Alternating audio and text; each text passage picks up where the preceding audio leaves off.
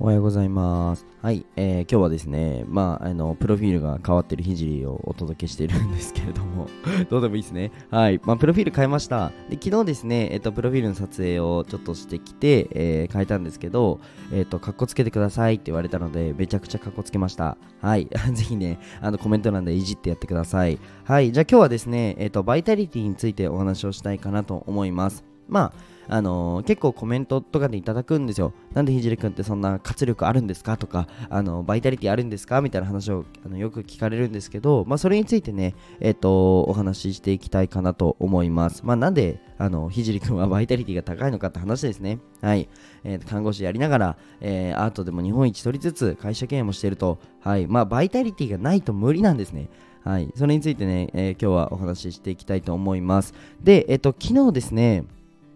えっと、うつカフェさんという、えーまあ、佐藤さんという方が代表でやられてるんですけど、うつカフェさんの、えっと代表のね、えっとまあ、佐藤浩平さんと、えーコラボ対談をしてですね、えっとトークのイベントを行いました。で、その様子をアーカイブとかには残さず、えークローズドの、えーまあ、 Zoom でやったんですけど、めちゃくちゃ楽しくてですね、そこでちょうどね、あの、まあ、うつの方、実際に、まあ、うつ傾向にある方とかうつの方っていうのも多くあの来られて、えっとまあ、来てくださってですね、えーバイタリティについてお話ししたんですねで本当に皆さんすごいいろんな意見を持っててめちゃくちゃ勉強になるなっていうのがあったので今日はねシェアしたいと思います、まあ、皆さんもあのバイタリティを、えー自分のこのバイタリティ活力みたいなものをねあの蓄積してって実際に爆発させるみたいなことをですねぜひやってほしいのでそれについてもお話ししていきますはい。じゃあ、えっ、と、ちょっと冒頭長くなっちゃったんですけど、本題に入る前に一つお知らせをさせてください。えーこの放送は、まあ、22歳で会社経営をしている僕が日々の学びを共有するチャンネルです。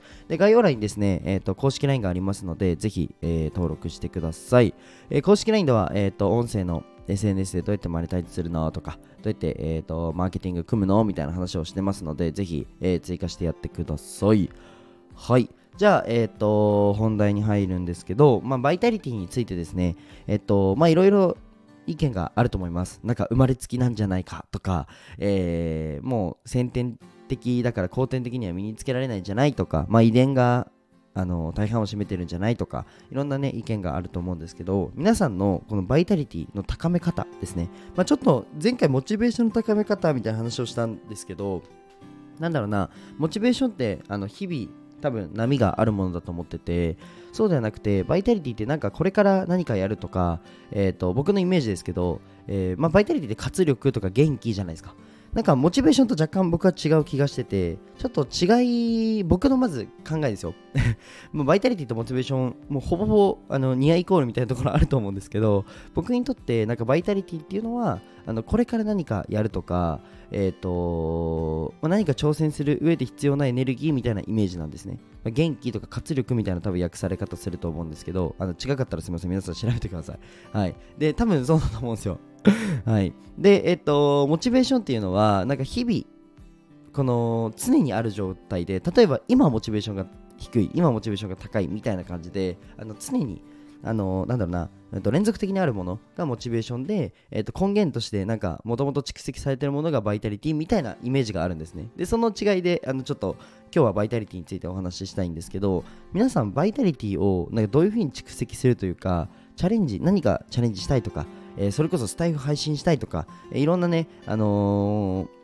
挑戦みたいなのがあると思うんですけどどういうなんかバイタリティでどういう活力で何がエネルギーの根源でやってるかっていうところをちょっと知りたいなと思ってて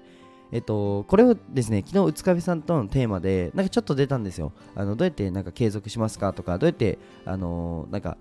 えっとエネルギー高くやりますか？みたいな話で、で、僕がちょっとお話しさせていただいたのが、えっと、まあ、抽象的な目標を持つっていうのを、あの、やります。で、目標って具体的じゃないとダメっていうお話あると思うんですよ。でもちろん、まあ、KPI といいますか、えっと、分割された目標というのも作ってて例えばですね障害の偏見をなくしたいって僕、まあ、夢なんですけど結構抽象的なんですよ。抽象的じゃないですか。どうなったら偏見がなくなってるのかって視覚的にわからないですよね。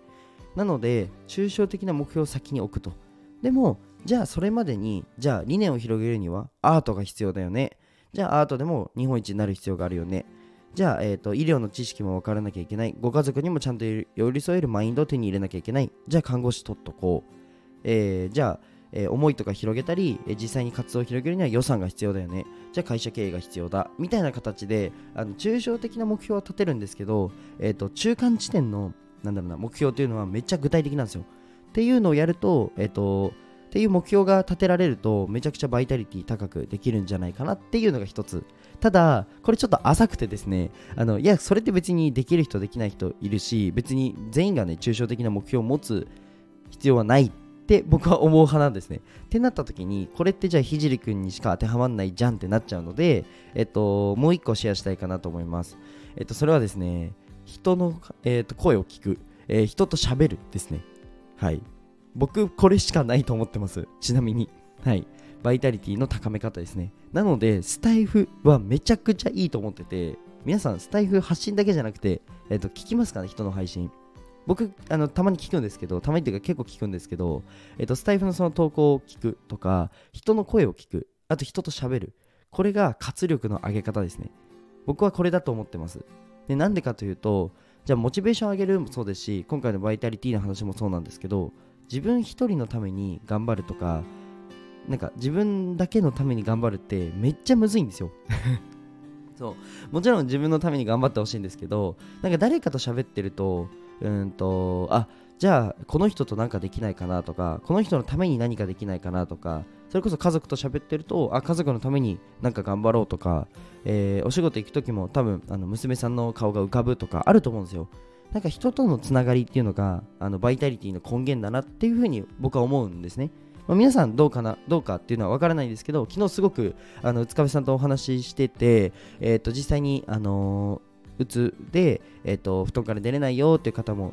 あのいらっしゃったんですけど、えー、実際にこの Zoom を参加してモチベーションが上がったよとか、えーと、元気出たよって方とかが多くてあじゃあバイタリティというか何か動く時の、根源みたいなのって結構人間関係が大事なんじゃないかなっていうふうに思ってますはいでですね、えっ、ー、と、まあそんな感じで僕は思ってるんですけど、皆さんのちょっと意見を聞きたいかなと思います。ぜひコメント欄で、なんか自分のこの活力の上げ方というか、挑戦する時のなんか考え方みたいなところをですね、シェアしてくれると嬉しいかなと思います。はい。なので僕はですね、挑戦する時、何か、えー、これやろうみたいな時はですね、結構、友人に話したり、えー、と身近な人には僕これやるっていうふうに、まあ、宣言してえー、結構やることが多いんですけど、誰かとお話しするっていうのはかなり活力になるんじゃないかなと思うので、ぜひあのやってみてください。はい。でですね、あの、めちゃくちゃ僕いろんなスタイフを聞いてて、ちょっとね、一つね、どうしてもおすすめしたいチャンネルがあるので、あの、ぜひですね、皆さん、あのー、そっちにも飛んでほしいかな。概要欄に、あの、僕の公式 LINE の上上に、あの、貼っておくので、あの、ぜひね、聞いてほしいんですけど、めちゃくちゃ今日の朝、僕、放送聞いて、もうめっちゃバイタリティ高くなったんですけど、あのミカラジオっていうあのラジオが、えー、ちょっとあの設立というか開設されてましてあのですね僕聞いたんですよ。いろんな初めての人の投稿とか、えー、と新着放送聞くんですけどちょっと僕聞いてですねあの福祉×、まあ、ビジネスで放送されててで、えー、と実際に、えー、と長男が、えー、重度の、えー、障害をお持ちでで、えー、と3人の、え、お子様をえ、育てながら、えーと、施設をねあの5店舗展開しているというもう化け物ですね。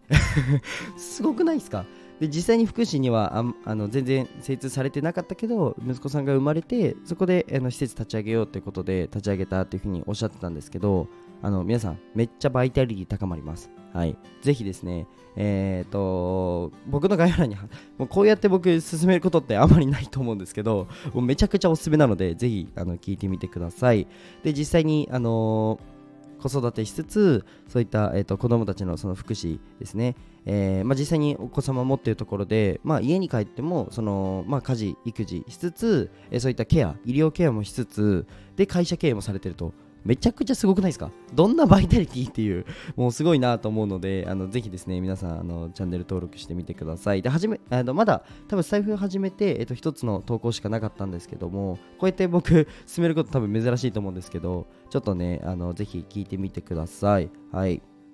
じゃあそんな感じで、えー、と今日は、えー、終わりたいかなと思います。ぜひね、あの概要欄であの僕の公式 LINE と、えー、ミカラジオあの注目なので、ぜひ聞いてみてください。僕もあの勝手に聞いて勝手に勉強してます。はい。